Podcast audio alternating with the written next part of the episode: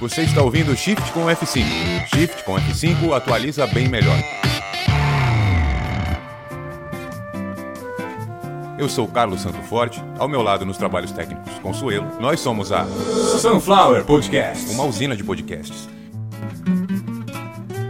Hoje vamos falar da vacina russa Sputnik que um dia antes da gravação deste episódio teve o seu pedido de importação negado por unanimidade numa reunião com os diretores da Anvisa e diretores do Fundo Russo de Vacinas. O Instituto Gamaleya não respeitou vários procedimentos laboratoriais, clínicos e éticos durante os procedimentos de desenvolvimento da vacina Sputnik, que já é aplicada em 62 países. No seu perfil em uma rede social, diz que entre 91 e 96% é o seu índice de eficácia alcançado em todos os estudos. No Brasil, a falta de vacinas hoje marca o combate à pandemia. E praticamente no quinto mês do ano, o Brasil ainda não conseguiu vacinar, nem 30 milhões de brasileiros ainda tomaram as duas doses. Na verdade, no dia de hoje, aproximadamente 30 milhões de brasileiros já tomaram vacina, desses 30, 9 tomaram as duas doses. 500 mil desses não voltaram para tomar a segunda dose. Venceu o prazo, pelo menos a janela estabelecida pelo desenvolvedor da vacina, no caso no Brasil, a Coronavac e a AstraZeneca. E nada disso seria mais desastroso do que adquirir em massa lotes de uma vacina que não tem informações preciosas, imprescindíveis determinantes para confiança na vacina, para confiança e aprovação. Informações como, por exemplo, como o adenovírus, que carrega a informação do coronavírus e que traz a imunização, foi modificado em laboratório, porque ele foi, ele está lá dentro, ele está funcionando. É necessário que nós saibamos como isso aconteceu. É necessário que a Anvisa saiba para que possa passar para a população brasileira o porquê desta vacina estar funcionando. A Anvisa foi acusada de dificultar a entrada desta vacina no Brasil, foi acusada pelo diretor do fundo de vacinas, pelo russo. A Anvisa foi muito mais rígida com o Instituto Butantan Butantan. E o Instituto Butantan esclareceu todas as informações e essa é a vacina que estamos tomando hoje. Então é necessário que o povo brasileiro entenda: a vacina russa não traz informações claras que justifiquem o seu funcionamento no organismo humano.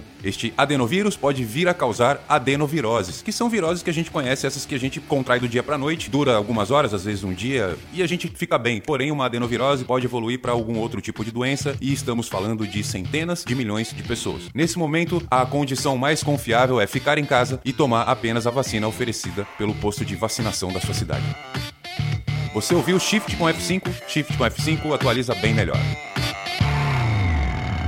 E no próximo episódio, Ministro da Xenofobia Paulo Guedes alega que, abre aspas, a China, apesar de ter inventado o vírus, os Estados Unidos desenvolveu uma vacina bem melhor, fecha aspas, e uma nova crise diplomática está instalada entre Brasil e China. Sunflower Podcast.